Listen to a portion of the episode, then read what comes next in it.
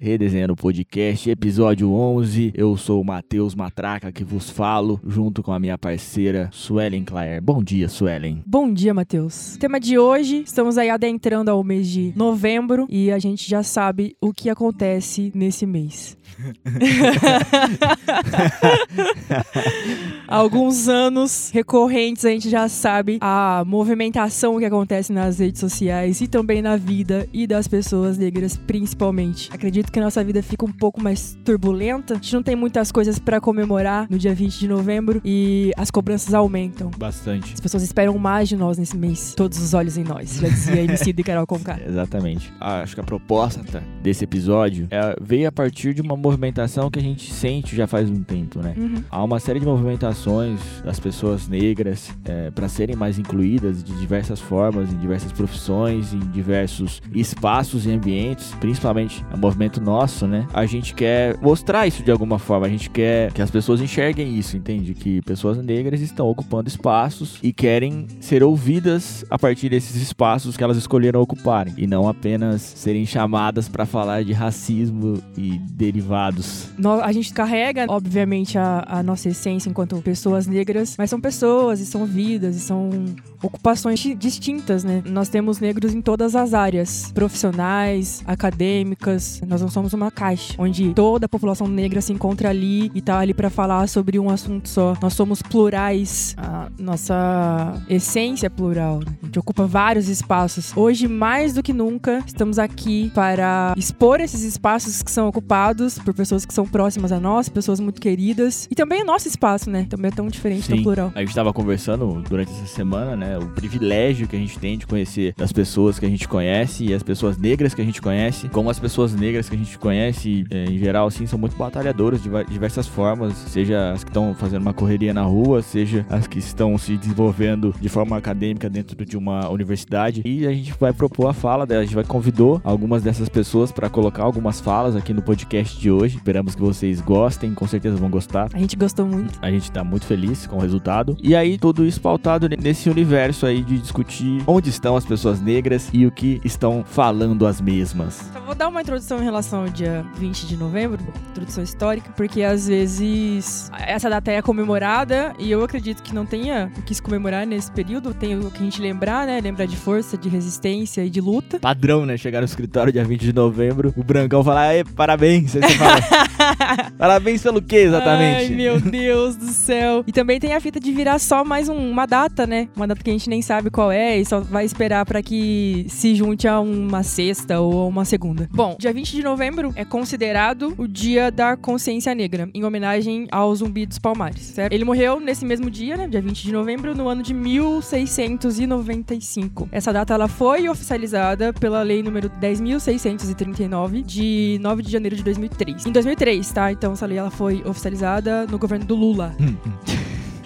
Bom, é, essa lei, o que, que acontece? Ela inclui né, o dia 20 de novembro no calendário escolar e também torna obrigatório o ensino de história da África e a história afro-brasileira no currículo escolar. Ah, Essa lei, né, ela foi implantada em 2003, só que o, o Dia da Consciência Negra, ele já existe desde 1978, que foi criado pelo MNU, né, que é o Movimento Negro Unificado. Pesquisem sobre esse movimento, ele surge ali pelo período ditatorial como forma de resistência e trouxe pra gente uma série de direitos e uma visibilidade maior dentro da cena política, econômica e social. Bom, Zumbi dos Palmares foi um dos maiores líderes do quilombo de Palmares. Ele foi assassinado, né? É importante a gente colocar o nome do Dandara aqui, porque ela foi tão importante quanto Sim. nessa história de resistência aí do quilombo, se não até mais do que o próprio Zumbi. Ela que cuidava de toda a organização do quilombo, enfim, lutava lado a lado contra os caras todos lá. E, mano, ela se matou, né? Não sei se todo mundo sabe, mas ela se matou quando ela foi presa, porque ela preferiu morrer a voltar a ser escrava. Ah, e é isso. É um símbolo de resistência muito grande pra nós negros e Dandara, principalmente, acho que pras mulheres negras aí.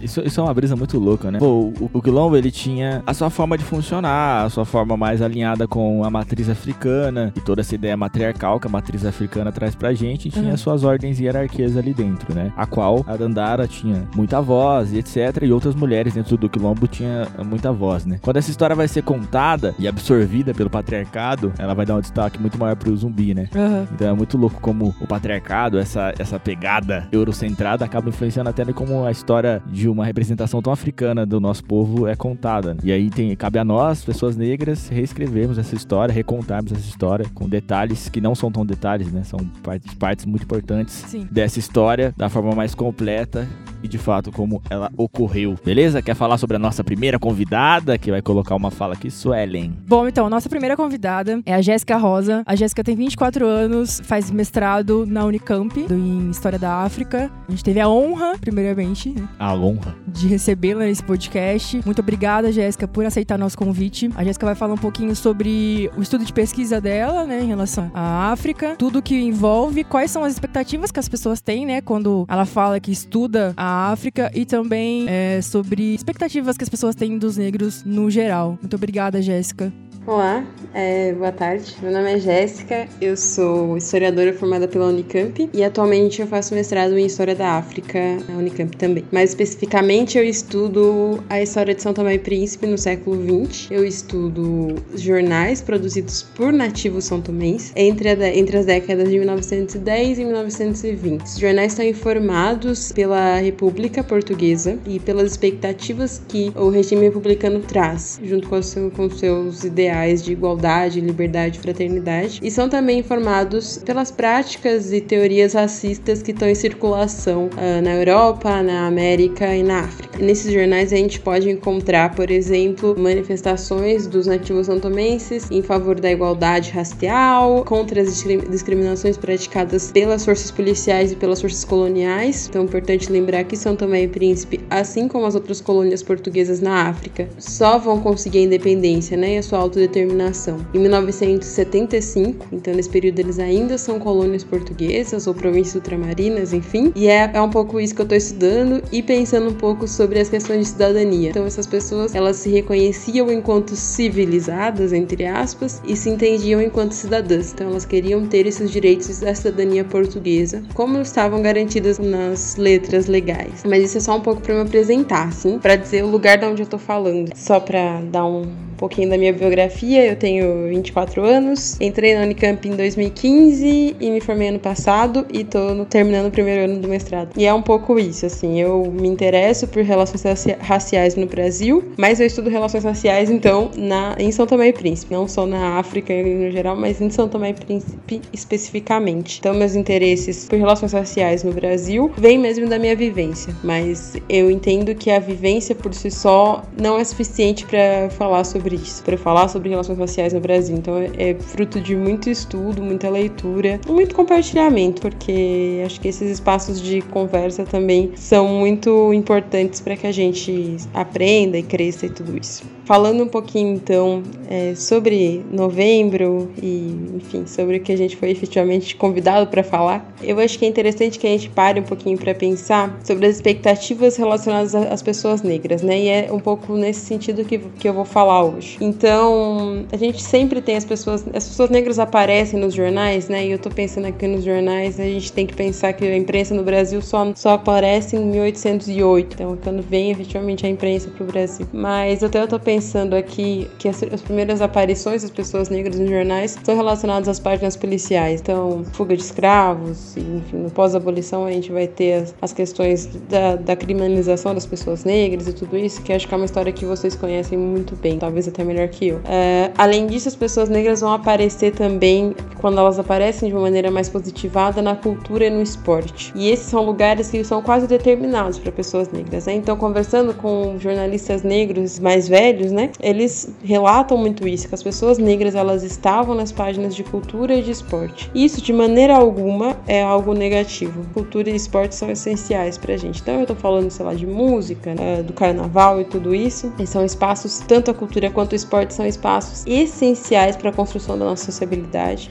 bem como a religião. E aqui eu tô falando de todas as religiões, não só as de matriz africana. São espaços importantes para nossa sociabilidade, são espaços importantes para nossas trocas, para nossa organização. Mas, de uma maneira geral, eh, as pessoas negras não eram chamadas para comentar. E não são na grande imprensa corporativa, né? E aí, imprensa corporativa, eu tô só, só chamando os jornais Folha de São Paulo e Estadão, etc. E os nossos jornais menores também. Mas elas nunca são chamadas para comentar economia, por exemplo, ou política, meio ambiente, tecnologia, saúde. E as pessoas negras têm muito a dizer sobre isso também. Elas, inclusive, podem, não estou dizendo que elas têm, porque elas podem, porque também não é porque a pessoa é negra que ela tem a consciência racial, que ela tá preocupada com isso e tudo bem, que a gente não cobra isso de pessoas brancas, então a gente não tem que cobrar isso de pessoas negras, mas é que eu tô dizendo para vocês que se a gente é uma pessoa negra que tem essa consciência, né, e que seja preocupada com as relações raciais no Brasil e no mundo, elas vão ter uma perspectiva que é muito mais ampla do que, do que de uma pessoa branca que não tá preocupada com essas questões. Então, por exemplo, se eu vou falar sobre Covid-19, eu posso falar de várias maneiras. Eu posso falar sobre as pessoas que estão fazendo intercâmbio é, na Europa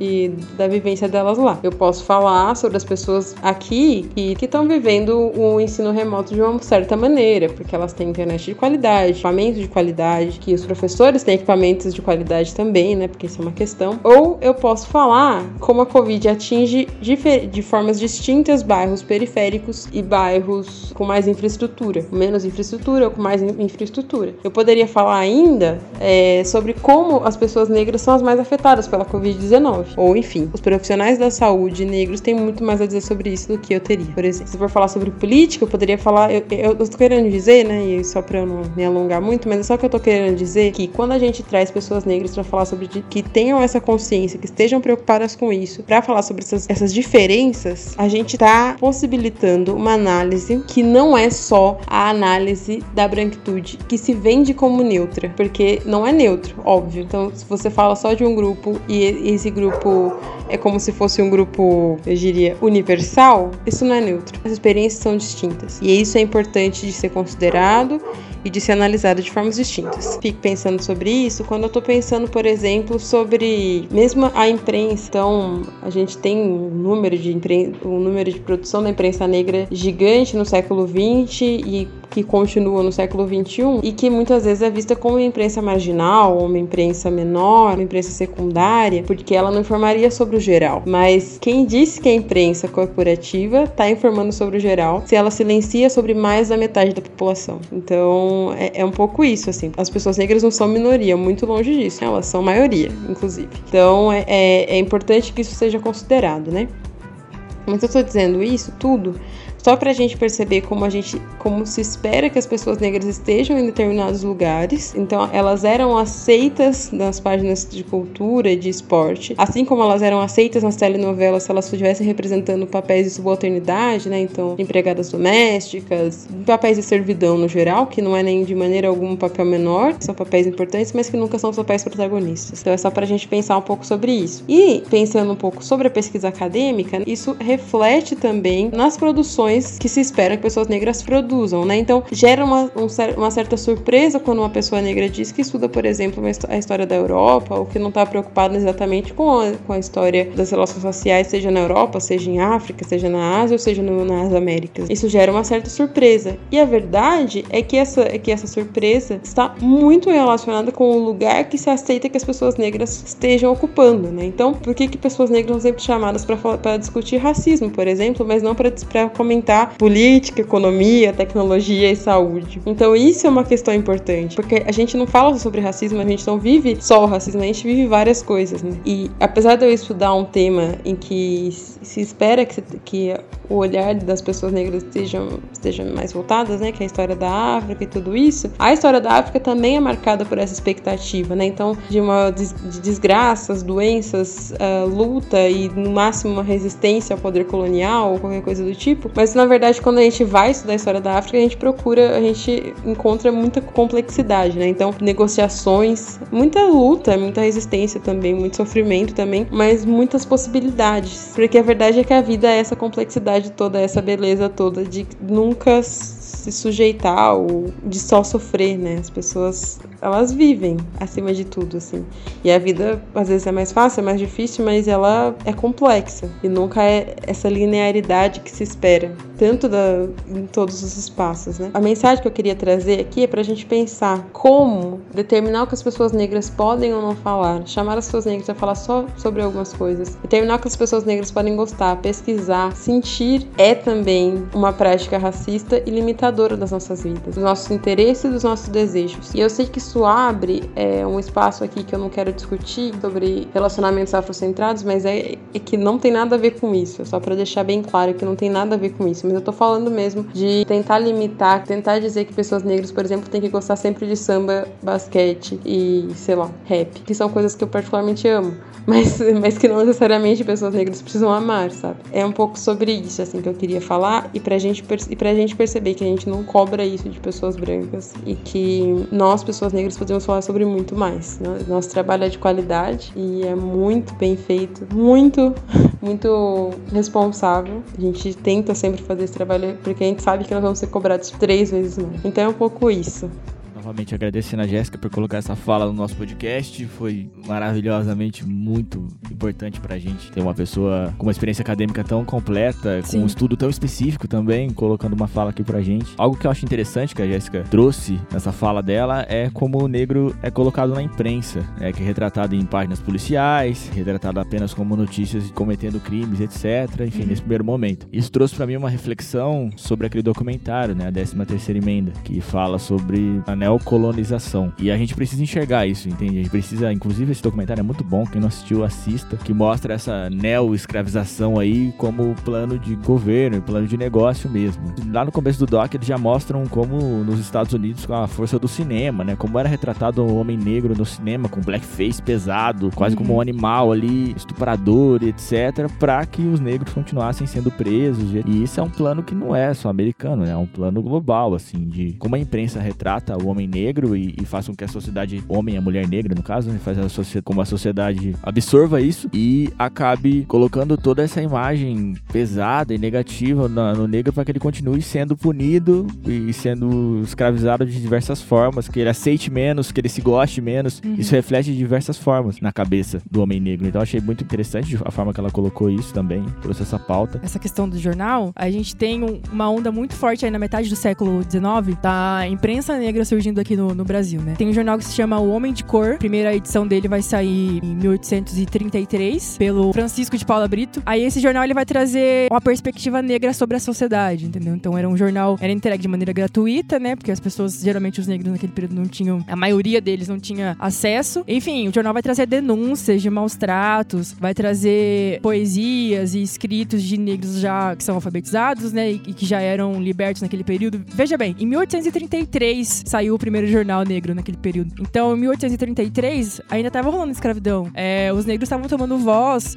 e, e, fazendo parte desses movimentos ativistas e abolicionistas, mesmo antes da, da abolição. É importante a gente ressaltar isso, porque às vezes a gente vai colocar como alguns principais líderes desse processo abolicionista como pessoas brancas, né? Não só a princesa Isabel, até outros líderes abolicionistas e, e liberais brancos. Tem um livro que chama A Abolição, da Emília Vidotti, que ele vai traçar uma linha cronológica desse período de abolição, desde a lei que proibiu o tráfico negreiro até a lei áurea, de fato. E aí vai ter uma parte do livro que ela vai colocar que existem os heróis anônimos, que esses são os mais influentes dentro do processo de abolição, que são pessoas que a gente nem sabe quais são os nomes, que são pessoas negras, mesmo alforreados ou que, negros ainda escravizados, que fizeram parte desse processo que a gente não sabe o nome, não sabe de onde vem, não sabe a origem, mas que lutaram frente a frente pra gente conseguir ter esse processo abolicionista virando uma lei, né? É, e apenas concluindo esse raciocínio aí sobre a importância desse raciocínio e dessa reflexão de como o homem negro é visto na sociedade, é interessante a gente pensar sobre isso, porque muitas vezes as pessoas pensam, falam assim: ah, beleza, a escravidão acabou, entendeu? A escravidão acabou 200 anos atrás, 150 anos atrás. E não enxergam esse plano, entende? Uhum. Que existe um plano de fato para que as pessoas negras de alguma forma continuem sendo escravizadas e a forma que elas são vistas pela sociedade. Sim. Então cabe essa reflexão de forma até generalista mesmo, assim, de uma auto-reflexão para as pessoas pretas e e brancas que estão ouvindo esse podcast é, de como vocês enxergam as pessoas pretas ao seu redor, as pessoas pretas como um todo, as posições que elas ocupam e principalmente como você passa isso para as crianças, entende? Uhum.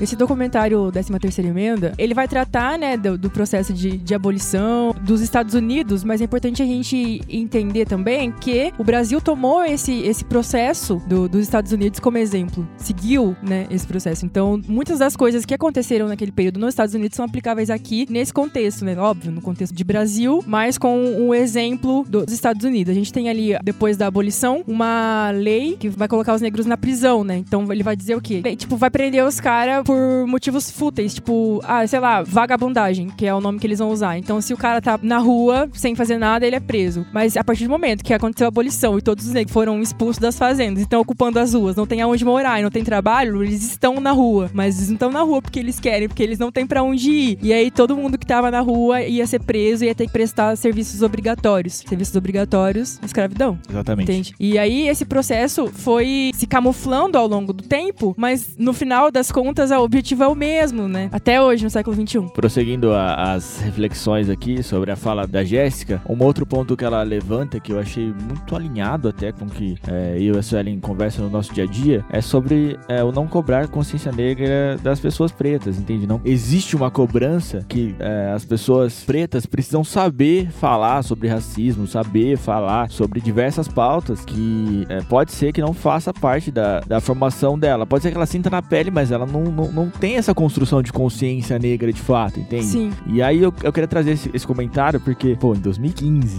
a gente escreveu uma das primeiras músicas do PN, do Primavera Nacional, que é meu grupo de rap. Essa música chama Monarca. É, eu tirei essa, esse nome e essa linha que, que contém esse verso sobre Monarca. Monarca é uma borboleta e tem uma, uma, uma outra borboleta muito parecida com ela que chama Vice-Rei. E a diferença entre as duas é que só a Monarca tem veneno nas asas e a Vice-Rei não. E a Monarca acaba protegendo a Vice-Rei porque os predadores não sabem qual das duas tem o veneno nas asas e acaba não atacando as duas. Então na música eu trago isso como uma reflexão social mesmo. A gente, pessoas pretas que fazem parte de movimentos, que criam movimentos progressistas, que, que procuram discutir e lutar por, por direitos e discutir pautas raciais, acabamos protegendo pessoas que não têm, entre aspas, esse veneno nas asas. E mesmo que a pessoa não saiba, também são pessoas que acabam sendo protegidas também. O que eu queria colocar sobre isso, de, de cobrar consciência negra de pessoas negras, é até um ponto que a gente já tocou no episódio do Carta Aberta, que é pessoas, principalmente pessoas brancas, né, não cobrarem essa consciência, não ficarem falando, por exemplo, a pessoa negra que ainda não tem essa identidade negra, né, essa consciência negra, meu, se você é branco, não cobre. E principalmente, não enche o saco das pessoas negras, né?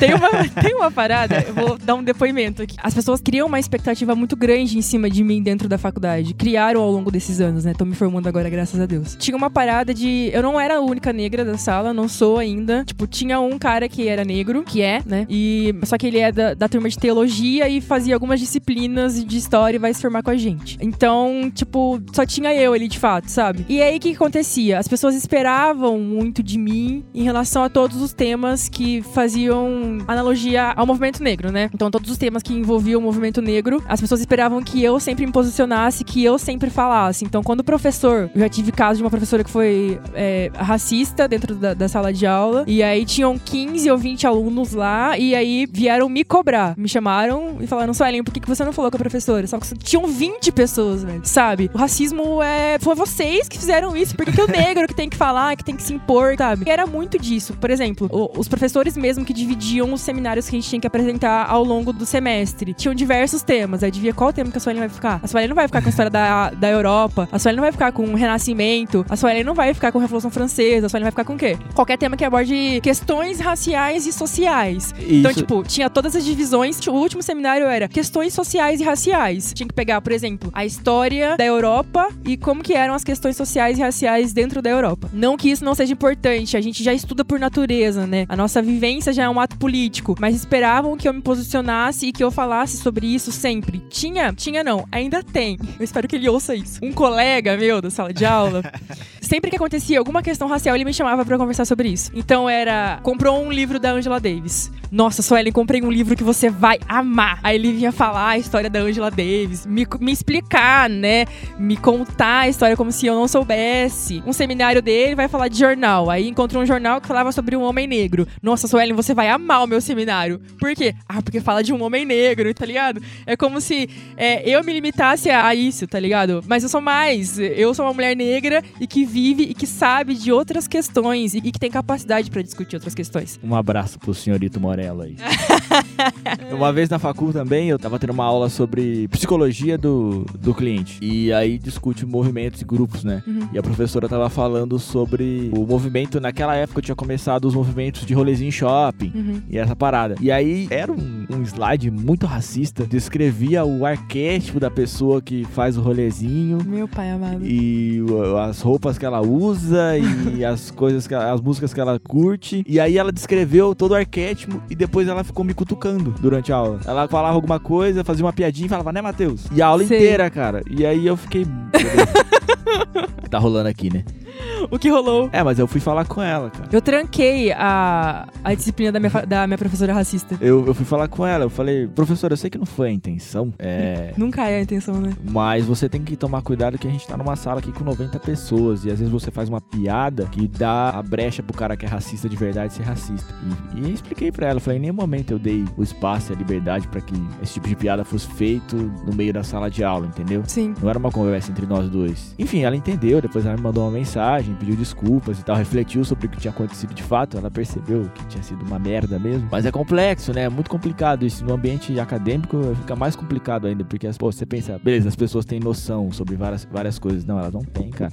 Dentro de uma universidade, elas não têm. E é muito complicado isso, porque atrapalha até na minha confiança em relação ao meu intelecto, sabe? Quando as pessoas me chamavam para apresentar alguma coisa, palestra, seminário e tal, era uma parada que eu me sentia muito acuada, no sentido de, meu, estão me chamando porque eles acreditam de fato que eu posso levar uma produção de qualidade, ou eles estão me chamando só porque eles precisam de uma pessoa negra ali e a única pessoa negra que eles têm acesso sou eu, sabe? Enfim, uma outra provocação aí que a Jéssica faz na fala dela que eu achei muito interessante foi sobre essa pegada de maiorias implícitas. Eu tive aula sobre isso na faculdade e fala sobre essas maiorias implícitas, entendeu? E como isso movimenta a sociedade. Por exemplo, a gente refere ao ser humano como um homem, mas a maioria das pessoas, a maioria da humanidade é, é mulher, entendeu? Uhum. A gente refere, a gente desenha o homem como o, o sample, né? O exemplo de homem ali como branco, mas a maioria da, da população mundial é negra. E, e, isso cria maiorias implícitas. Isso também é um plano, Sim. fazer com que essas maiorias implícitas se sobreponham para que a gente tenha sempre essa visão, entendeu? Dessas Sim. maiorias, porque isso cria movimentos, entende? Isso inibe outros movimentos também, uhum. entende? Por exemplo, se o povo preto de fato reconhecer essa maioria, reconhecer toda essa força, isso gera problema. É um problema para o sistema. É um problema para o sistema. Então o sistema cria essas maiorias implícitas. Então eu achei interessante essa reflexão que ela trouxe sobre isso e acho interessante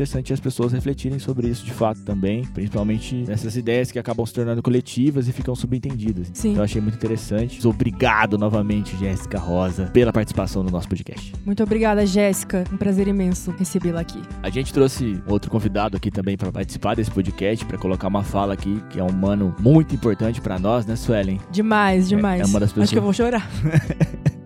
é uma das pessoas mais importantes da minha vida, assim, o Arthur. Ele é um dos integrantes do Primavera Nacional, do nosso grupo de rap. Inclusive, ouçam Primavera Nacional, já recomendei Monarca. Tem no Spotify. Tem no Spotify. Ouçam as outras músicas também. Enfim, o Arthur, ele é, é arte educador no coletivo Mãe África, um coletivo de Rio Claro. Ele tá se formando em geografia e é pô, é um puta ativista negro aí, que também é uma honra poder dividir espaços e falas com esse cara, que é uma das pessoas mais incríveis que a gente conhece. E ele colocou uma fala que é muito interessante a forma que ele coloca essa fala. Então espero que vocês, vocês gostem aí e ouçam com atenção, beleza? Salve Matheus, salve Suelen, firmeza, firmeza, uma saudade de vocês em guerreiragem. Bom, gente, fiquei pensando, né, quando o Matheus me deu salve para mim fazer essa fala aqui, fiquei pensando muito sobre, sei lá, o processo de construção ou de reconstrução da consciência negra, né, do, do homem e da mulher negra na sociedade brasileira, né, mano? Porque eu acredito que, tipo, isso tem muito a ver com falar da pauta negra ou viver a pauta negra, mas de uma maneira mais ampla, né? Porque, bom, me apresentando assim, eu sou MC no grupo de rap Primavera Nacional, eu sou arte educador no coletivo Mãe África, um coletivo negro de Rio Claro, eu sou grafiteiro e faço parte de um coletivo de grafite chamado NTV, né, lá de Rio Claro. quando eu paro para pensar nas dimensões dessas, dessas atuações que eu tenho aí nesses coletivos, eu penso que todos eles ajudaram muito na minha, no processo de construção da minha consciência negra. E muitas vezes essa grande ajuda, essa assistência, né, que a gente tem quando a gente se reúne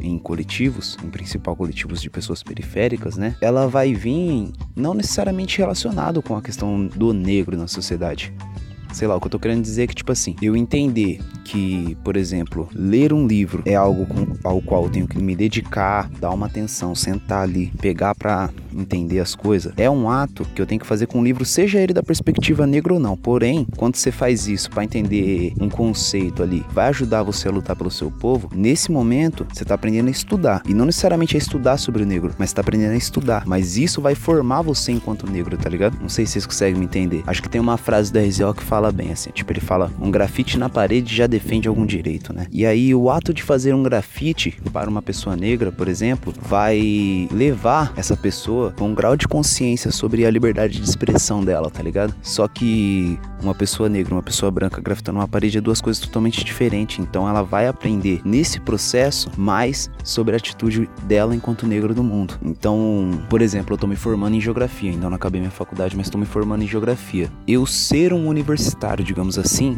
é um bagulho muito louco, tá ligado?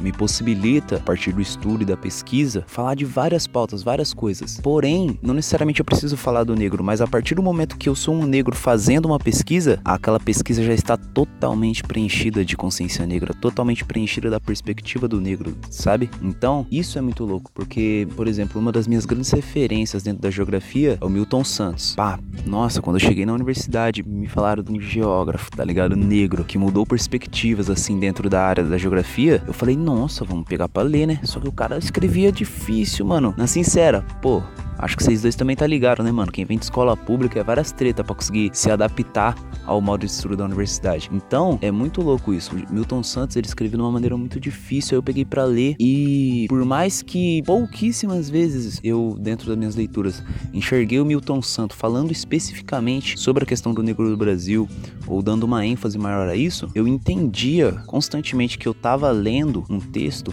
que falava sobre a perspectiva de um negro das coisas, sabe? Tipo assim, ó, vou dar um exemplo muito, muito bom agora. Esses dias atrás, tava eu e meu primo Wesley, né? A gente tava conversando tal. E aí, minha mãe começou, a gente rolou, a gente começou a conversar com ela e a gente tava falando sobre a necessidade de a gente saber como alegrar o nosso amigo, né? O nosso parente, uma pessoa que a gente se importa. E a gente tava falando sobre a comida, né? Que comida muitas vezes alegra as pessoas. Comida é algo fundamental dentro, dentro da perspectiva cultural do nosso povo. E aí, né, perguntou, perguntei pra minha mãe: Ô mãe, que tipo de comida que te deixa feliz, assim? Uma comida assim que, pá, quando você come, fala, nossa, da hora, né? Você pode estar tá a milhão, com a mente a milhão, várias tretas na cabeça, não querendo trabalhar, olhando pro patrão, pro chefe e ficando na neurose. Mas aí você come um negócio você fica um pouco mais feliz. Aí ela falou: ah, arroz e feijão. Aí, né, falou: ah, mas arroz e feijão, arroz e feijão come todo dia, né? Ela falou: ah, filho, isso é coisa de quem já passou fome, né? E aí, olha o bagulho louco, tá ligado? No fazer um arroz ou feijão, você enxerga a real condição de vida da população negra, tá ligado? Porque para um arroz e feijão deixar uma mulher negra, tá ligado? Que viveu bem, que viveu, eu digo que viveu bem, porque viveu muitas coisas, não necessariamente que viveu com uma condição de vida boa, mas o arroz e o feijão ser importante para ela a ponto de deixá-la feliz, isso é reflexo da atitude dela enquanto mulher negra no mundo e também reflexo do que o mundo fez com essa mulher negra. E aí isso não tem nada a ver com a pauta do negro, ela não falou, sei lá, carajé, que é uma comida característica da população negra, tá ligado? Ela falou arroz e feijão, entendeu?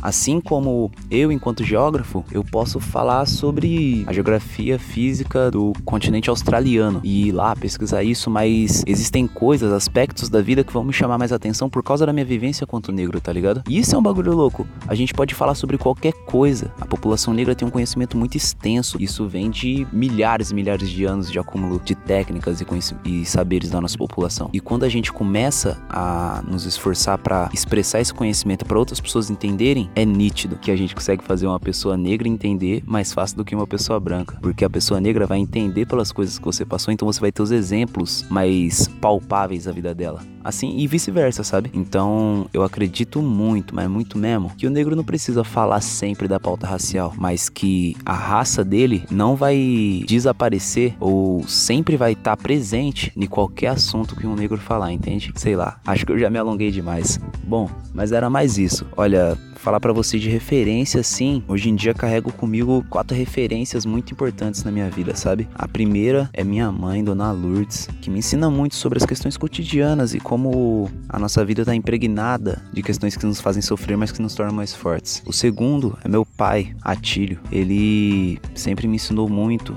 que qualquer coisa que a gente faz a gente tem que botar uma fé, porque senão a gente vai fazer e não vai dar certo, entendeu? E sempre me falou que, mano, conhecimento é a única coisa que ninguém vai conseguir roubar de você. As pessoas podem te matar, te torturar, fazer qualquer coisa, mas o que você sabe é a única coisa que ninguém pode tirar de você. Então, acho que tem muito a ver com esse papo que a gente tá trocando também, sobre a gente poder falar sobre qualquer outra coisa e adquirir conhecimento sobre qualquer coisa para além da pauta e das questões sociais no país ou no mundo, né? As outras duas pessoas é minha mãe de santo e meu pai de santo, a Donel Ayassi e o Tata Kejesse do Ile Ansan, aqui de Araras, do assentamento 3 de Araras. Falar para vocês que a espiritualidade é algo essencialmente negro, né? Tão quanto o ateísmo é algo essencialmente ocidental. Então, paro para pensar assim em alguns conceitos e com essas duas pessoas, com meu pai, com minha mãe de santo e com meu pai de santo, eu entendo que, digamos assim, nos apropriando do conceito de Marx aí, a praxis, tá ligado? Quando a gente tenta fazer as coisas na prática, aliado a uma teoria, um embasamento reflexivo, existe uma terceira questão na praxis decolonial, digamos assim, que é a espiritualidade. Então, para você fazer uma real praxis decolonial, você precisa ter um ato reflexivo, ter a prática e também ter a reza, né? Então é isso, gente. Essas são minhas referências, essas são um pouco das minhas ideias sobre esse assunto. E mais uma vez, muita paz aí. Muito obrigado por terem me chamado, viu? Fiquem na paz aí, ó. Uma saudade de vocês dois. Temos que combinar um dia de se trombar, hein? Fiquem na paz. Fé.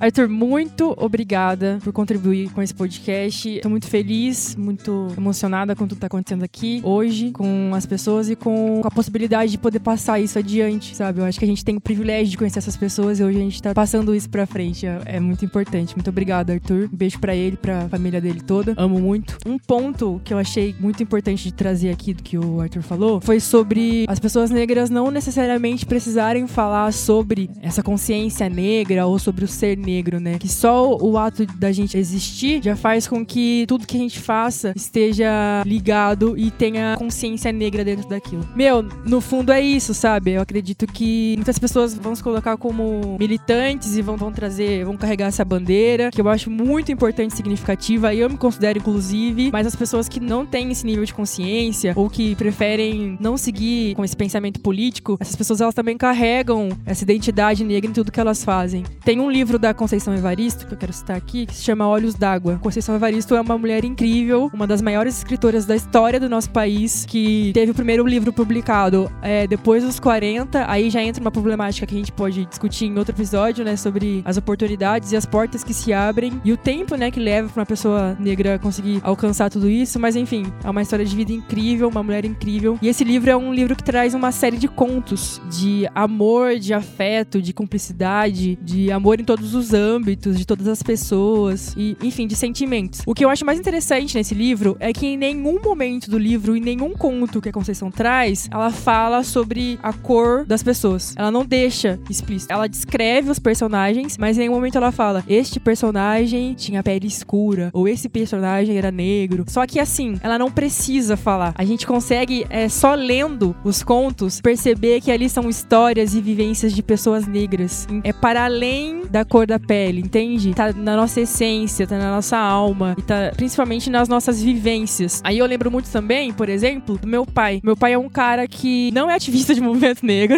a vida toda dele, ele sempre tentou sobreviver da melhor forma possível com todas as problemáticas que envolveu a, vida dele, questão de fome e de raça. Superou todas essas, essas problemáticas que envolveram, né, o desenvolvimento dele. É um cara incrível e hoje ele ocupa um, um espaço que é um espaço majoritariamente branco. Meu pai, ele vai, é, ele trabalha como médico com cavalo, né? A gente mora numa fazenda. E ele vai expor no Rio Grande do Sul. Então você já imagina. O meu pai, a gente nunca conversou sobre raça, por exemplo. A gente nunca conversou sobre racismo. Meu pai sempre me possibilitou estratégias de sobrevivência. E ele nunca precisou me falar sobre racismo. O racismo estava dentro das estratégias de sobrevivência. Era um ponto a ser superado. Ele não precisava falar, Suelen, você vai sofrer racismo. Mas ele falava, por exemplo, Suelen, talvez você tenha que se vestir de uma maneira que as pessoas no ambiente que você vai, te aceitem, tá ligado? Então, por exemplo, meu pai é um cara que ele não deixa o cabelo crescer. E eu não entendia porque ele não deixava o cabelo crescer. Hoje, com a consciência que eu tenho, eu entendo, mas nem ele também talvez entenda, saca? É, então, fica, fica meio implícito ali, né? Exatamente, por quê? Porque é a vivência dele, né? Meu pai, hoje, igual eu falei, ele ocupa um espaço majoritariamente branco. Ninguém pode falar que ele é menos do que ninguém ali. Muito pelo contrário. As pessoas vão falar que ele é muito mais. Assim, meu pai ele tem uma essência e um, uma alma incrível, é um homem extraordinário. Uma áurea. E que me ensinou muito sobre a vida, sobre resistência, sobre militância, sobre racismo, sem nunca ter tocado nessas palavras. É interessante comentar sobre isso que os nossos pais, ele, eles nos preparam para vários sis, né? Se isso acontecer, se aquilo acontecer, e para alguns quandos, né? Eu, eu que sou homem, principalmente, pô, meu pai me preparou para se a polícia me parar, é um quando. Quando a polícia te parar, age assim,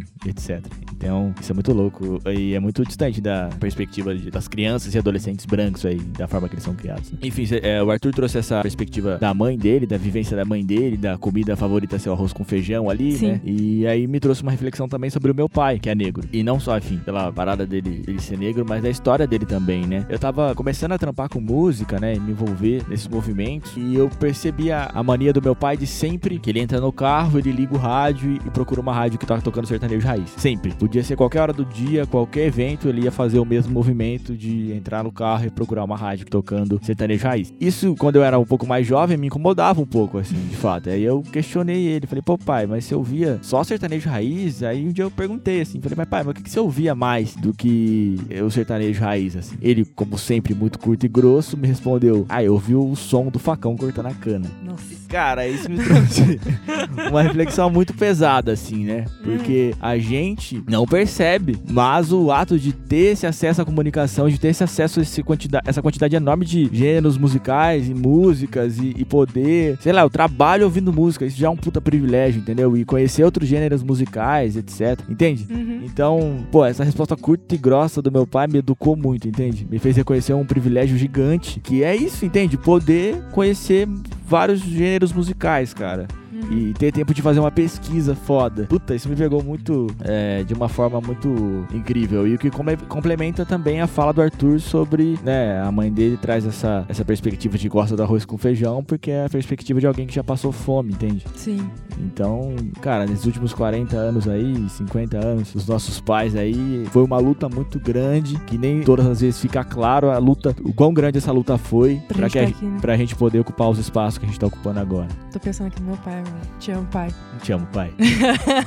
e isso é um negócio que é uma perspectiva que a gente tá trazendo de uma forma que é uma reflexão que se cabe também, é um privilégio. Tanto eu, quanto você, quanto Sim. o Arthur, estamos trazendo a perspectiva de pais presentes. E a gente sabe que isso nem sempre é Que é presente. fora da curva, assim, Que é dentro bem- da nossa comunidade. Sim, e que isso nem sempre é uma recorrência entre as pessoas periféricas, etc. Então fica também a nossa simpatia que referente a isso também, né? Sim. Que é, que é um privilégio estar podendo discutir essa perspectiva também. Outro ponto que eu queria trazer, na verdade eu queria trazer uma história agora de uma mulher que foi muito importante pra mim, principalmente nesses eh, dois últimos anos, que ela é o centro da minha pesquisa do TCC e que mudou completamente a minha ótica em relação aos conteúdos que eu consumo, as pessoas que eu leio e tudo isso, que é a Carolina Maria de Jesus. Por que, que eu tô trazendo ela nesse episódio? Porque a Carolina ela, ela ganhou visibilidade através do livro Quarto de Despejo, Diário de uma Favelada, que era justamente um diário que ela escreveu ali entre 55 e 60 e que foi publicado em mais de 18 países, em sei lá quantas línguas, enfim. Vou contar um pouco da história dela. Ela nasceu em Minas em 1914 e morreu no estado de São Paulo em 1977. Ao longo da vida dela, ela sempre escreveu, né? A Carolina ela foi uma mulher que teve três filhos, que mudou para São Paulo com a expectativa de poder publicar os escritos dela, de ter um... essa ideia que São Paulo traz, né? De te proporcionar uma vida melhor, né? E que as coisas acontecem em São Paulo. Exatamente, de que todas as, as coisas acontecem em São Paulo. Então ela sai de Minas e vai para vai mudar para a cidade de São Paulo. Ela participou de um período, né, ali começo da passou por, por vários períodos históricos, mas ali no começo da República, né? E aí vai ter uma parada que a gente chama de processo de higienização na cidade de São Paulo. Então, que as pessoas vão querer tirar toda, entre aspas, a sujeira, tudo que é mal visto do centro da cidade e vai jogar para as margens. É aí que surgem as favelas e tudo mais. A Carolina ela passa por esse processo porque ela tá no centro da cidade de São Paulo, morando no Cortiço, né? Cortiço são esses casarões que eram, que eram abandonados, né? E as pessoas ocupavam. E aí os caras começaram a derrubar esses cortiços. Então ela foi expulsa. E aí as pessoas que estavam nesse cortiço junto com ela ganharam um terreno às margens do rio Tietê. E esse terreno deu origem à favela do Canindé, que foi onde ela escreveu o diário dela. A Carolina, ela catava papel, cara. E aí, nesse catar papel, ela poderia catar outras coisas, mas ela preferia, escolheu catar papel para poder ter aonde escrever e também para poder arrumar livro para ler. Então, todos os livros que ela tinha, além dos livros de doação, eram livros que ela pegava no lixo. E ela escrevia nos papéis que ela encontrava no lixo também. Ela passou por outros trabalhos, né? Mas ela dizia que esses outros trabalhos, como empregada doméstica, por exemplo, roubavam a liberdade dela de poder escrever no momento que ela quisesse. Enfim, a questão aqui é que quando a Carolina conheceu o Aldário, o Aldário foi o jornalista que foi o, digamos que uma das pessoas principais que levaram a, o Diário da Carolina a ser publicado, né? E quando ela conheceu ele, a Carolina já tinha mais de 35 escritos dentro da casa dela. Dentre esses escritos, a gente tinha poesia, tinha poema, tinha romance, tinha outras histórias, mas o Aldário pegou o diário e disse que era o único que dava para ser publicado, era o único escrito dela que, que prestava, digamos assim. Não era o que a Carolina queria escrever, tanto que ela começou a escrever o diário em 55 e parou. Ela só voltou em 58. Quando ela conheceu o Aldário, o Aldário falou: Isso aqui vai ser publicado, então você precisa voltar a escrever o diário. E aí ela, ela voltou a escrever o diário. Antes do Aldário, ela já tinha publicado algumas poesias em alguns jornais. Então já tem, em 48, tem um jornal da Carolina no Rio de Janeiro, que ela também se muda pro Rio de Janeiro, tentando publicar os escritos dela. Essa mulher, ela rodou todos os jornais possíveis, procurando publicar o conteúdo que ela tinha, que eram conteúdos incríveis, que denunciavam a miséria, a pobreza, também a questão de raça e de cor, mas ela falava de outras questões, porque é uma vida que vive outras coisas além de raça, de fome e de miséria. O ponto principal aqui é: o diário foi publicado, foi um sucesso, a, fez com que a Carolina saísse da favela do Carindé, e depois que ela saiu da favela, ela escreveu um outro livro que chama Casa de Alvenaria. E aí, nesse diário, ela vai contar a vida dela, entre aspas, na elite, né? Na elite ali de, de São Paulo. Esse diário, esse livro, quando ele foi publicado, ele não teve nenhum terço do alcance que o quarto de despejo teve. Por quê? Porque o que estava interessando as pessoas naquele momento era o exótico, era a posição que a Carolina ocupava de um, de um ser exótico, de uma mulher negra, pobre, catadora de lixo, catadora de papel e que de repente escreveu um livro, sabe? Depois que as pessoas viram que a Carolina não apresentava mais essa denúncia de, de miséria, que era o que chamou a atenção das pessoas, pouco importava o que a Carolina estava escrevendo, porque na verdade não era a escrita dela em si que estava chamando a atenção, era só o exótico, era só o novo, era só o fato de, ai, nossa, uma pessoa preta e pobre tá escrevendo, tá ligado? Aí depois que, que isso passou, ela caiu no esquecimento e, e morreu pobre, tá ligado? Ela voltou, inclusive, a catar papel. Perceba, a Carolina nunca nem quis que fosse seguida essa linha, tá ligado? Ela queria ser poetisa, queria ser poeta, escrever poemas. As pessoas só olharam pro diário e pro desprezo e pra, pra pobreza que tava implícita ali, né? E pelas questões de, de racismo que ela passava. Então, o que eu quero trazer com esse relato da Carolina é justamente essa posição de exotificação, sabe? Que às vezes as pessoas brancas colocam os negros nem percebem que estão colocando. Quando você coloca um negro num ponto que é só para ele falar sobre racismo, para falar sobre dores, quando o negro vai falar sobre o trabalho dele e você não dá o alcance que você dá quando ele fala de um ato que ele sofreu de racismo, isso é exotificação e também é racismo.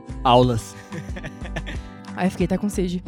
Cara, só, só para complementar agora a fala do Arthur, eu achei muito interessante essa parada dele trazer o praxis, né? Da linha é, do marxismo, de fazer coisas na prática, né? Que você tem que colocar em prática de fato, alinhado com a espiritualidade. A gente tava falando sobre isso e isso, cara, pegou. É muito louco, né? E aí tem a ver também com é uma parada que a gente já discutiu aqui, sobre estar alinhado espiritualmente, sobre fazer reflexões, né? Como essa reflexão é importante no seu dia a dia, para que você possa colocar coisas de fato em prática, entende? E, é, e essa espiritualidade é uma parada essencialmente preta também, essencialmente negra, né? Então, obrigado, Arthur, por essas reflexões, Muito propostas. Louco. Como ele colocou isso, uma parada que eu não tinha parado para pensar sobre a questão que ele coloca como espiritualidade ser algo essencialmente negro, assim como o ateísmo é essencialmente ocidental. Eu nunca tinha parado para pensar, e quando ele falou isso, minha mente explodiu. Puf! Arthur, aulas. Muito obrigada, cara. Aulas. Eu te amo, Arthur. Você é incrível. Um abraço pro Arthur. Obrigado, Ótimo. de verdade, cara. Obrigado de coração. E a gente trouxe também mais um último convidado, que é o Wesley Jogum, Wesley Sobrinho, um mano que eu admiro muito lá de Rio Claro também. Ele também é formado na Unesp, tá fazendo a, sua segunda eh, graduação em pedagogia. Ele também se formou em geografia já, dá aula em escola pública. E é um cara que eu admiro muito. Uma das melhores oratórias que eu já ouvi a respeito do, do Palmares e a sua história foi dele, num sarau lá em, lá em Rio Claro. Então é um cara que eu admiro muito o seu trabalho referente à, sua pesquisa, a sua postura e a sua oratória. É um cara que eu aprendo muito e admiro muito. Então fiquem com a fala do sobrinho. É, primeiramente eu queria agradecer a oportunidade de estar podendo participar desse diálogo. Sou Wesley, Wesley Dogum, sou professor de geografia, moro em Rio Claro, trabalho numa escola pública aqui da minha cidade. E sobre essa questão né, de falar sobre referências negras, bom, primeiro gostaria de dialogar brevemente assim sobre quais as influências assim que isso tem para mim, né, sobre buscar referências negras, escutar pessoas negras, a produção negra, né, trabalhos de negros, desde questão cultural, artística, o empreendedorismo, né. Hoje, né, de mediante a toda a vivência que eu tenho, a partir da minha consciência negra, daquilo que eu acredito construir consciência negra para mim e disputar isso no mundo, eu procuro sempre resgatar aquilo que eu acho que o Brasil mais negou para sua população, né? Que é as suas marcas africanas, as suas raízes africanas, e indígenas também, né? Mas a matriz africana é algo assim que mexe mais com o meu coração. Então, as minhas referências para estudos acadêmicos, eu sou formado em geografia e atualmente eu faço uma segunda graduação em pedagogia aqui na Unesp de Rio Claro. Estou na fase da minha monografia, do meu TCC, e eu busco assim, confesso que eu busco bastante referências pretas assim, né? Autores negros que dialogam assim com a temática que eu estou estudando. No caso, como eu trabalho na educação, né, eu busco fazer um entendimento da Lei 10.639, que é a lei da obrigatoriedade dos de se ensinar a cultura afro-brasileira nas escolas, né, a história da África também, mas não só apenas para cumprir a lei. Algo que me inquieta é fazer dessas referências, como eu posso dizer, né? fazer dessas referências uma pedagogia que quebre com o paradigma eurocêntrico, né? com o paradigma, o padrão branco europeu. Então, não é simplesmente cumprir a lei, né? mas trazer o protagonismo afro, protagonismo brasileiro, protagonismo africano, protagonismo negro para dentro do meu trabalho acadêmico. E na questão cultural, ainda se pautando pelos meus gostos, as minhas preferências, também me vejo completamente inserido no que diz respeito à música preta. Então, eu cresci ouvindo rap, sou de periferia, estudei em escola pública. Então, eu lembro, lembro de uma época de estar escutando rap, final dos anos 90, começo dos anos 2000, você colar num lugar, pô, mas você curte rap? Nossa, mas essa roupa aí e tal, você vai tomar um quadro, né? Minha mãe sempre, ah, leva RG pra onde você for, porque essas roupas largas aí que vocês usam, né? Esses bonés, isso aí a polícia vai atrás, a polícia não gosta, né? Tudo que tinha a marca do hip hop. Ainda é, mas acredito que há uns 15 anos atrás era um pouco mais pesado, né? Uns 15, 20 anos atrás, né? Você sair na rua, né? Com a marca do hip hop, a polícia embaçar, ou mesmo você levar um olhar ruim dentro de uma loja, você ser perseguido, enfim. Mas a gente manteve, né? Porque são coisas que tocam assim o nosso coração mesmo, né? Quem é sabe. Agora, pensando nesse assunto, que as pessoas esperam, né? Dessa questão do, do trabalho do negro, a marca do racismo. Só o negro fala de racismo, os negros, tudo que o negro for produzir tem que partir desse prisma, só dessa dimensão racial, né? Eu acredito que, que hoje o homem negro, a mulher negra, o LGBT negro, todos que carregam aí África na sua pele, né? Porque gosto muito de uma fala de que todo mundo tem África no DNA, né? Mas alguns a carregam na pele. Eu acho importante nós termos um nível de consciência racial e saber debater o tema do racismo, saber enxergar ele criticamente nas suas diversas dimensões, porque não é só questão de cor, é questão de cultura, é questão de política, é questão estrutural. Porém, dá pra gente fazer as coisas do nosso jeito, né, do nosso jeito negro, com o nosso axé, com o nosso swing, com o nosso olhar, com a nossa pegada e não necessariamente marcado. Né? Eu entendo que isso na sociedade, a gente, quando a gente veste a camisa, a gente se pauta, se posta como um homem negro, como uma mulher negra, isso causa um desconforto na sociedade, né? Isso causa um desconforto na estrutura. Tudo que é muito preto, tudo que reivindica a África, tudo que reivindica um Brasil negro, criticamente ou de forma autêntica, original, né? de forma expressiva, né? Isso tende a nos, não roubar a cena, se não roubar um protagonismo nem sempre é positivo, né? Quem sabe sabe, quem gosta gosta, né? Mas se você pega alguns grupos, talvez para nós, nossa, aquele grupo arrebenta, né? Vamos, por exemplo, uma banda que eu gosto bastante, a banda Aláfia. A banda Aláfia, quando eu escutei, nossa, que swing, que batida, que letra, aquela coisa, nagô, aquela referência afro-brasileira, nossa, né? Bebe no samba, bebe no hip hop, no blues, no jazz, aquela mistura massa e aquele som preto mesmo, né? E aí você vai ver, não é uma banda que tá bombando na rádio, você vai ver que o público, né, que curte, as pessoas, você olha, você vai num show, já tive a oportunidade de ir em alguns shows dessa banda, você olha assim, você vê que as pessoas até se vestem, né, meio parecidas assim, troca ideia um com o outro, vai ver que tem uma pegada numa mesma linha, né? E aí você vai ver que quanto mais preta é a letra, quanto mais referência que traz de África, menos evidência tem, né? E assim vai, né? Mateus, quando me convidou para fazer essa fala, né, de várias coisas que a gente poderia falar, ele me inquietou assim sobre algumas referências negras, né? Algumas pessoas que em vida, tipo Luiz Gama, né, que foi um rábula importantíssimo, advogado, chegou a libertar cerca de mil escravizados no tempo dele. Só um século depois da sua morte é aí que ele, que ele passa a ser reconhecido aí como um, um grande líder, né, como padrinho aí da, da abolição brasileira, né? Mas em vida ele sofreu demais, sofreu demais, assim como vários outros, né? Artistas afro-brasileiros, cantores que decidiram viver mesmo né, do seu trabalho a partir de uma matriz africana, a partir de um diálogo negro, se viver pelo negro e no Brasil não ganhou uma evidência, porque o racismo ele se manifesta de várias formas, né? Ele é uma camisa de força muitas vezes. Mas eu acho que a gente tem que caminhar, ir para cima e fazer o que a gente quer, sempre respeitando quem pisou nesse chão antes de nós. A cabeça não pode estar muito erguida, nem muito baixa, sempre para frente, sempre reto, porque aonde a gente põe a mão, a gente vai conseguir revolucionar. Eu acredito que a revolução não será televisionada e também não será branca. Eu acho que só o povo preto mesmo, em tudo que ele puder pôr a mão para além do racismo, seja na música, na arte, em alguns momentos até ensinando o branco a fazer, o momento é nosso, né? o momento é nosso. Se tratando de Brasil, América Latina, né? Quem tem sangue afro, sangue indígena, é isso que pede assim para transformar esse capitalismo, né? transformar essa sociedade em algo mais justo, em algo mais equilibrado, em algo mais respeitoso à natureza, porque a gente pode estar em qualquer patamar. A nossa pele, o nosso cabelo, o nosso jeito de olhar as coisas, a gente sempre vai se pautar pelo respeito ao próximo, respeito aos nossos, por um, uma sintonia, uma irmandade, né? porque isso é fundamento, é mais que conceito. Quando a gente pensa questões negras, a gente carrega fundamento, mesmo sem perceber. Meu, eu teria várias fitas para estar tá falando, mas o que eu penso sobre isso é que a gente tem que enegrecer esse mundo, sabe? A gente tem que denegrir as coisas, assim, sabe?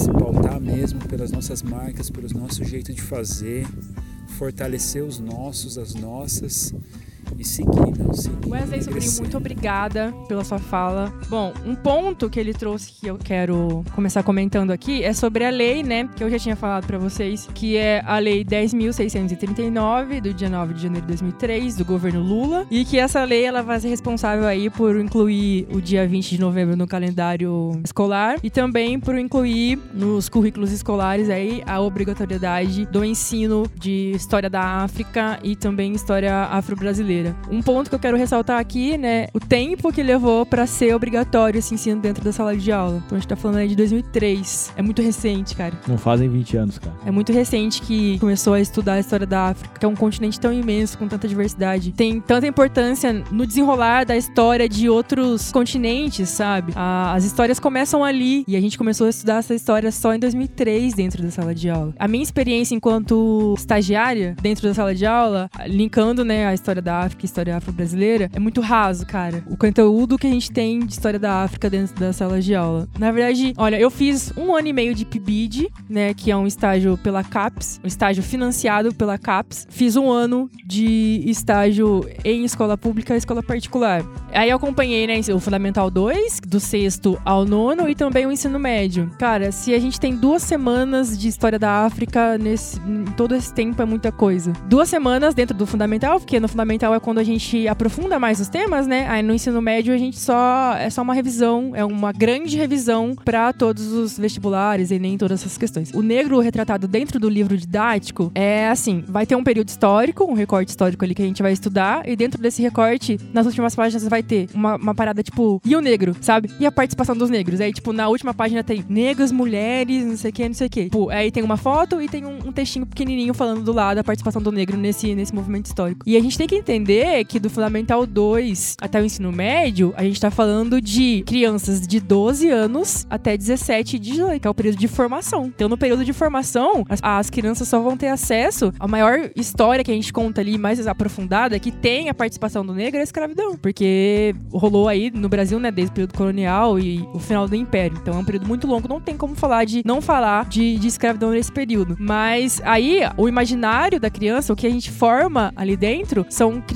que têm acesso só à imagem do negro como escravizado, como inferior, como sem acesso a, a conhecimento, a intelecto. Porque também, quando é falar dos líderes abolicionistas negros nesse no período da, da escravidão aqui no Brasil, é rapidão também. É só a foto deles, o ano que nasceu, o ano que morreu, que fez, tá ligado? Sim. Rapidão, assim. Então, a gente tem né, a BNCC, que é a Base Nacional Comum Curricular, que é ela que vai, obviamente, como o próprio nome já diz, do documento, né? Ela que vai dar a base do ensino, né, pra formação dos currículos dentro das escolas. E ali dentro vai falar a importância de se discutir a diversidade, os povos indígenas, a questão da, da cultura afro-brasileira e tal. Mas é tudo muito superficial, cara. Se a gente for pegar o livro didático de fato, é, a gente não consegue aprofundar, sabe? Não consegue ensinar, principalmente tirando esse estereótipo do negro inferior, do negro que só tá relacionado à escravidão e tudo mais. Então eu acho que é, os profissionais, principalmente, né, tô colocando, me colocando como, como profissional da educação, o nosso principal papel para analisar essa lei e para implementar ela de fato é um esforço fora dos parâmetros curriculares, entende? Porque ali os caras estão falando que a gente tem que implementar, mas aí quando a gente vai ver o livro didático, tem uma folha só falando, tem uma imagem. Então cabe ao professor, ao profissional da educação, ter um esforço maior para com que esses estereótipos que são criados ao longo da, dessa formação dessa criança, desse jovem, sejam quebrados de fato. É interessante pensar que a escravidão, né?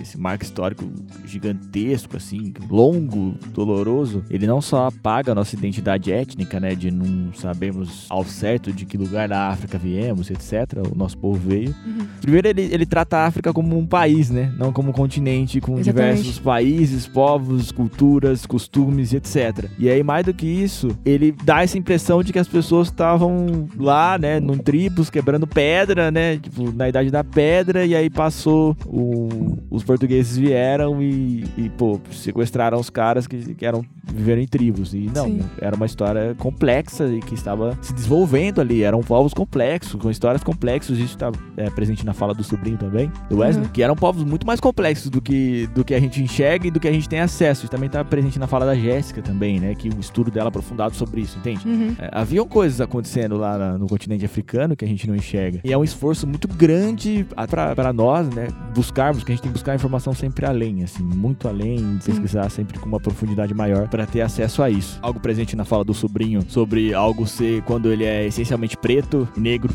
e africano, ele não se torna mainstream, né? Ele precisa ser embranquecido ou, ou eurocentrado de alguma forma para se tornar mainstream. E aí ele comentou sobre o Alafia também, que é um grupo que eu gosto muito, assim, admiro muito. Mais uma indicação. Foi uma indicação muito boa, assim, porque é, não muitas pessoas conhecem, né? E, e o que me fez refletir sobre, sobre a complexidade disso. A Láfia, o grupo, né, a banda Láfia, é muito complexo, entende? É um grupo grande, Uhum. é, com músicos muito bons e etc. E não fica mainstream, entende? E a gente, no fundinho, sente até um ciúme daqui que aquilo se torne mainstream, né? Aham, eu fico Mas, meio... pô, os caras precisam ganhar dinheiro também, os caras precisam fazer muito, muitos shows, etc. E aí a gente olha, pô, tem, a gente tem um Thiago York, um Luan Santana, até um Lagoon, entende? Não que o Lagoon seja ruim, não que nenhum desses caras sejam ruins, entende? Mas vocês entendem a desproporcionalidade que, disso, Uhum. entende? Pô, a Life toca blues, tem pegada de samba, tem pegada de jazz, tem pegada de soul. Difícil, entende? Muito complexo. Pô, uma puta luta pros caras é, entrarem no mainstream. Eu fiquei feliz demais quando o Baiana System entrou pro mainstream, cara. Também fiquei. No nível que tá. Muita gente conhece Baiana agora, ouve, canta, etc. Merecidamente, porque os caras são brabo, brabo, Uhum. brabo. Mas, cara, é sempre uma luta, assim, pra algo essencialmente africano e, e negro entrar no mainstream, né? Então, por isso também é, é bom ter um Jonga, entende? Lógico que a gente tem os problemas lá e etc, que a gente já discutiu, enfim. É, e ainda assim somos muito fãs do Jonga. Óbvio. Porque de fato ver um negro com a estética dele e retinto como ele é, cantando as coisas que ele canta no mainstream, pra gente é incrível, cara. E ponto. Por muito tempo, a a cultura africana foi criminalizada dentro do Brasil, né? Como maneira de repressão do povo negro mesmo. Só que foi reprimida e nosso povo, óbvio, que deu um jeito de, de continuar, né? Desde a capoeira a gente disfarça a luta de dança Exatamente. e segue fazendo. É, exatamente. Desde de alimentação, questão da comida, questão de, da capoeira, a da vestimenta, das religiões. Tudo isso é símbolo de resistência, porque foram, foram atos que foram proibidos, mas que, através até de meio que um sincretismo ali e um, um disfarce, foram se mantendo, né, vivos até os dias de hoje. É uma loucura refletir sobre isso, né? Os caras falam, ah, beleza, não, não exige um padrão. Mas aí você olha, sei lá, o Alok, o Gustavo Lima, o Kevinho, os caras têm a mesma cara, velho. É até a mesma cara, a mesma Sim. estética, entende? Uhum. Então, não tem como falar que o mainstream não tem Não tem justificativa Não tem. plausível pra isso. Não tem motivo no Brasil pra isso. Não tem no Brasil. Uma outra parada que o sobrinho traz também, que eu acho é, interessantíssima, eu fiquei refletindo sobre o arquétipo, né? Sobre as suas vestimentas e a polícia de parar, né? E ele falou, ah, isso até deu uma suavizada agora do movimento hip hop, né? É porque, sei lá, o funk ganhou muito espaço, né? E o Uhum. arquétipo, as vestimentas do funk ganharam um pouco esse espaço, assim. Assim, o rap, ele sempre vai ser é, o mais... Ele vai ter essa história de ideologia e essa, esse- essa presença política gigante e forte e etc. E periférica e enraizada. E isso é indiscutível. Mas o que eu quero dizer é que o funk tá mais mainstream agora, entende? De alguma Uhum. forma, a, a indústria cultural também absorveu o funk, né? E trouxe ele e cria essa máquina de hits de curto prazo e que produzem muito dinheiro, etc. Só que, querendo ou não, hoje é uma das maiores expressões periféricas, é o funk, entende? Que os caras fazem letras que falam o que quer de fato, que são mais agressivos, etc. Uhum. E isso pode ser problematizado em muitos níveis? Sim. Mas de fato os caras estão falando, estão trazendo pautas, estão trazendo agressões verbais da forma que transgressora, entendeu? Eles estão, de fato, colocando coisas pra fora, entende? Sim, e, e por isso que a polícia reage a isso. É periférico, é, é agressivo, é transgressor, e aí a polícia fala, beleza, não pode, né? e aí começa até, de fato, o que tá rolando agora, né? De, cara, é uma forma de censura, falar que não é esses, esses MCs que estão com procuração aí, Uhum. o Renan da Penha, que a gente viu todo o perreco que foi, e o Renan da Penha é mainstream já, cara. Então o funk tá até mais ligado ao que acontece na gringa com rap, com trap lá, né? De pessoas que já estão no mainstream e a polícia no pé. Não, não, e aí, enfim, aí você fala, ah, beleza, sistema racista, e fala, ah, mas olha o que os caras estão falando. Olha o que o Biel fez, cara. Olha o que esse cara fez, meu. O cara fez o que Tá fez, agora? uma série de abusos, uma série de merda, e aí o cara vai morar fora e volta e tá no mainstream de novo, cara. Como se nada tivesse acontecido. Um monte de branco vem falar, ah, beleza, os caras estão pagando por co- coisas que eles falam, que não sei o que que eles falam. Beleza, e o Biel? Ninguém vai cobrar esse mano? Ninguém cobra o mano? Entende? O cara vai, faz o que quer, é, comete uma série de crimes de fato, aí vai morar fora um tempo e volta e beleza. Entende? Aí vai falar que o sistema não é racista? Assista pra caralho. Gente, desculpa me exaltei um pouco agora, tomando aqui de uma- Voltando. de forma mais tranquila novamente. É que esse assunto me deixa, me deixa realmente bravo. E aí só queria fazer um breve comentário sobre uma última fala aí que o sobrinho que o sobrinho trouxe aí a respeito. Ele, ele traz essa fala, né, que todo mundo carrega a África no DNA, mas algumas pessoas carregam na pele. Eu achei essa fala muito muito forte, muito intensa. Então encerrar aí o comentário sobre a fala dele, trazendo essa, essa perspectiva aí, trazendo essa reflexão e de como essa responsa também, que é uma responsa carregar a África na pele, que você tem a responsa de levar isso adiante, de levar a cultura adiante, de pesquisar e etc. Trazer toda essa perspectiva à tona, perspectivas que foram escondidas, veladas, etc. E a gente precisa trazer isso à tona com mais força. Então é uma responsa e um, um presente, né? Um, um dom divino poder poder trazer África em pele, em traços e poder levar isso adiante. Então, muito obrigado, viu, Wesley? Muito obrigado, Sobrinho, por participar do nosso podcast. Conclusões finais. Chegou. Faça suas conclusões, Matheus. Bom, a gente trouxe toda essa reflexão, trouxe essas falas de pessoas pretas incríveis que a gente conhece, para propor, de fato, a, a, reflexão de que você está ouvindo pessoas pretas, você está consumindo é, conteúdo de pessoas pretas, mas estão consumindo o que elas querem falar, de fato. Existem uma série de pessoas é, pretas aí produzindo conteúdos incríveis, influencers negros incríveis, aí, aí destaco alguns aqui, a própria Nath Finanças, que a gente gosta muito, que está fazendo um trabalho incrível, uma que eu acompanho muito e sou fã, que eu conheci no Vetex, no evento majoritariamente branco, e ela palestrou e deu uma palestra super forte, super incrível, que é a Monique Evelyn, e é uma influencer empresária e consultora e jornalista. Assim, Várias coisas. Nossa, ela é incrível e eu admiro muito ela. E aí aquela outra reflexão também, né? Tem pessoas brancas aí com a metade do currículo dela, Sim. um terço da experiência dela com muito mais visibilidade aí do que ela. Ah, eu sou indiscutivelmente muito fã da Monique Evelyn aí, foi um prazer ter a conhecido nesse evento e poder acompanhar o, o, os conteúdos dela desde então. Enfim, fora pô, Camila de Lucas, o próprio Yuri Marçal, uma galera fazendo um trabalho foda aí. E aí a minha dica é: vão além, cara. Vão além do que desse conteúdo essencialmente preto que as pessoas produzem. Enxerga as pessoas também. Porque você enxerga as pessoas brancas, entende? Além do. Na verdade, vocês nem enxergam, vocês só enxergam o além, né? Porque vocês não estão vendo a cor da pele delas e não estão reparando nisso, entende? E uma outra reflexão que até costumo para concluir aqui sobre como tudo isso sempre é um. Como sempre para a gente a carga é dobrada, né? Faço isso até como um desabafo. Porque tem toda essa perspectiva aí de que a gente tem que. essa expectativa de que a gente tem que entender sobre a nossa cultura e sobre é, pautas raciais, etc. E a gente sempre quer ir um pouco além, né? Então, de fato, a gente é levado a isso e a gente absorve e consome conteúdo a respeito disso e acaba sendo um prazer pra gente. Mas, além disso, a gente quer ir além, entende? Pô, eu estudo sobre vários conteúdos é, diversificados, sobre a comunicação, sobre moda, sobre vários outros assuntos aí que não necessariamente estão atrelados a pautas raciais. Então, e as pessoas pretas no geral são assim também. Então a carga pra gente é sempre dobrada, cara. E de fato isso é um motivo de orgulho. A gente tá fazendo de fato o nosso corre é, sempre em dobro e eu acredito que de fato em algum momento a gente vai ser recompensado em dobro. Então fica aí a minha reflexão final a respeito de tudo isso que falamos. Consumam conteúdo negro, ok? Deem voz às pessoas, deem espaço. Obrigado. Que bonito isso que você falou, Matheus. Fiquei tocada. Meu coração tá batendo forte. Obrigado, Sueli. É um prazer enorme dividir esse espaço aqui com você, ok? Ai, para, senão eu vou chorar. Hoje eu tô sensível. uh, o que eu queria trazer de conclusão, na verdade, é um, um, agradecimento. Eu tenho um privilégio enorme de ter contato, ter acesso e de poder partilhar informações e conhecimentos com pessoas que são incríveis. Pessoas negras que são incríveis, que estão ao meu redor. E eu fico muito feliz de poder estar tá construindo e ter essa base forte, essa base sólida, sabe? Então, eu só queria aproveitar esse espaço para agradecer. Eu acho que nos últimos anos eu tenho me fortificado muito em relação a quem eu sou, aos lugares que eu ocupo e ao meu papel perante a sociedade e perante as pessoas que estão ao meu redor. É muito bom saber que eu ocupo esse espaço, que eu tenho consciência disso e que eu posso contar com pessoas incríveis e inteligentes e capacitadas, não só de intelecto, mas de, de espiritual muito forte. Então eu me sinto muito privilegiada e que, que outras pessoas possam ter acesso também, que outras pessoas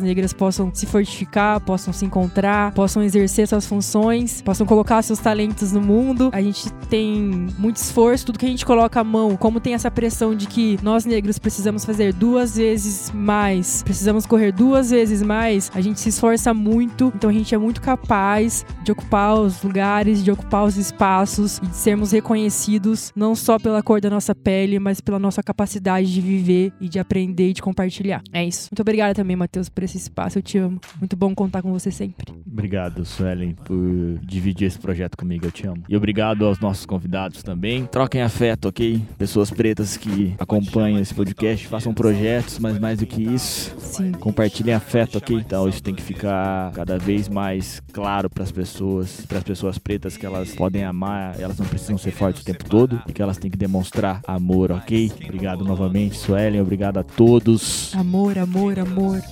Sigam Redesenhando Podcast nas redes sociais. Obrigado novamente. Tchau! Tchau, tchau. Nas voltas do baile black, deixa o moleque eu tô lá. Você não sabe qual é que é, nem qual é que pá.